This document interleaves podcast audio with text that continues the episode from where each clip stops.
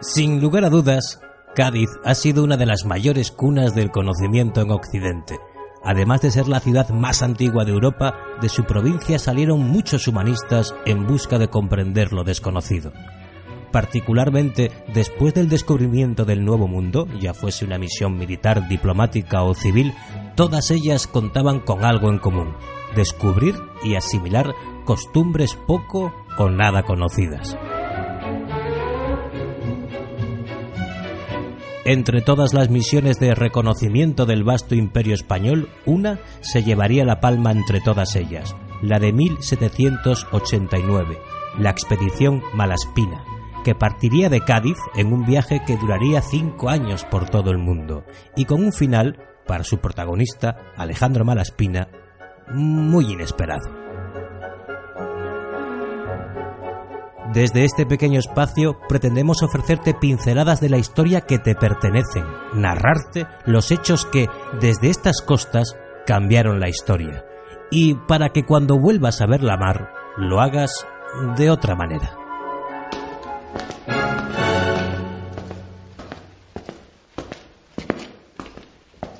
Estos pasos son los de Alejandro Malaspina, navegante entusiasta y de mentalidad abierta para su época saliendo orgulloso y sonriente del Palacio Real de Madrid después de reunirse con Carlos III y convencerlo para emprender desde Cádiz una expedición científico-política extraordinariamente ambiciosa y sin precedentes alrededor del mundo, que además de recabar datos ingentes sobre ciencia, cartografía, humanidad o diplomacia, le daría al reino prestigio, ya que este tipo de empresas en el siglo XVIII eran propias de civilizaciones avanzadas. Y por supuesto, España tenía los medios y el talento para ser una de ellas.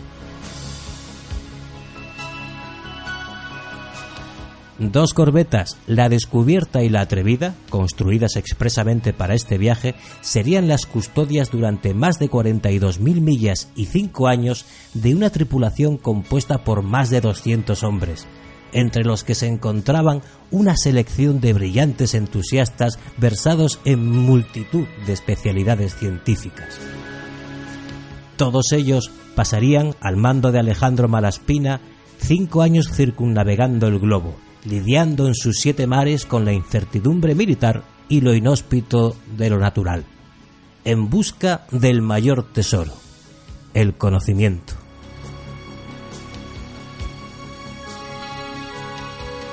Después de una meticulosa preparación del viaje por parte de Malaspina y José de Bustamante, por fin parte de Cádiz una soleada mañana el del 30 de julio de 1789, la atrevida y la descubierta, hacia una navegación que aún hoy se admira por su dificultad y por la valentía y valía de sus tripulantes.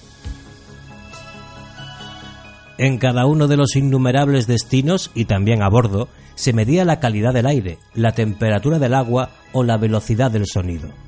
En Panamá, por ejemplo, estudiarían una parte muy concreta de su geografía para sugerir la posible y faraónica obra de construir un canal para unir Pacífico y Atlántico.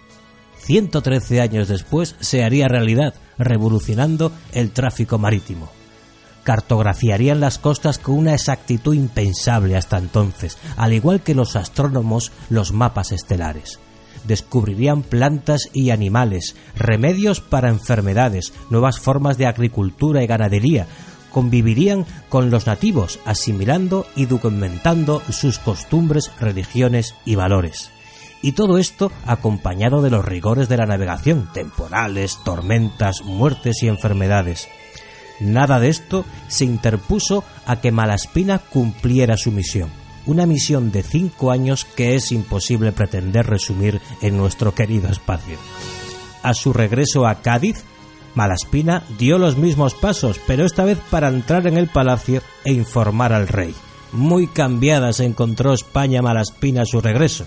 Había cambiado hasta el monarca. Este rey no era tan entusiasta científicamente como su predecesor y sí más preocupado por la política.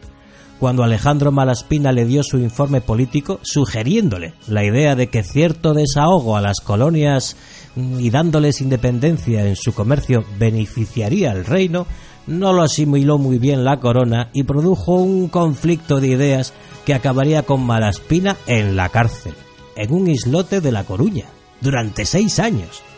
¿Qué pensamientos entonces le llegarían en esa celda a ese hombre que partió como militar y volvió como humanista? No entiendo estos barrotes, ni esta fría celda. Yo sirvo al rey, pero también a la humanidad. ¿Cómo pretendían que después de recorrer todos los mares del planeta volviera con las mismas ideas, los mismos principios, la misma mentalidad? Me parece absurdo. Toda mi vida serví con lealtad y honor y no me amilané ante ningún reto, sino más bien todo lo contrario. Partiendo del puerto de Cádiz descubrí mares, tierras, gentes, costumbres, naturaleza y fenómenos que nadie fue siquiera capaz de imaginar, enfrentándome para ello a la mar, que nada entiende de reyes, consignas o fronteras. Encerrado, en un islote, solo, sin nombre. A pesar de todo gritaría una y mil veces, ¡Viva el rey! con tal de que dispusiera que partiera de Cádiz en un nuevo navío a descubrir y aprender. Aún con esto, la expedición Malaspina es algo de lo que sentirnos más que orgullosos. Una navegación entusiasta que recopiló un conocimiento tan enorme que fue difícil de asimilar. Una misión que partió de Cádiz y recorrió el mundo para regresar a Cádiz, lleno de progreso, sabiduría y humanidad.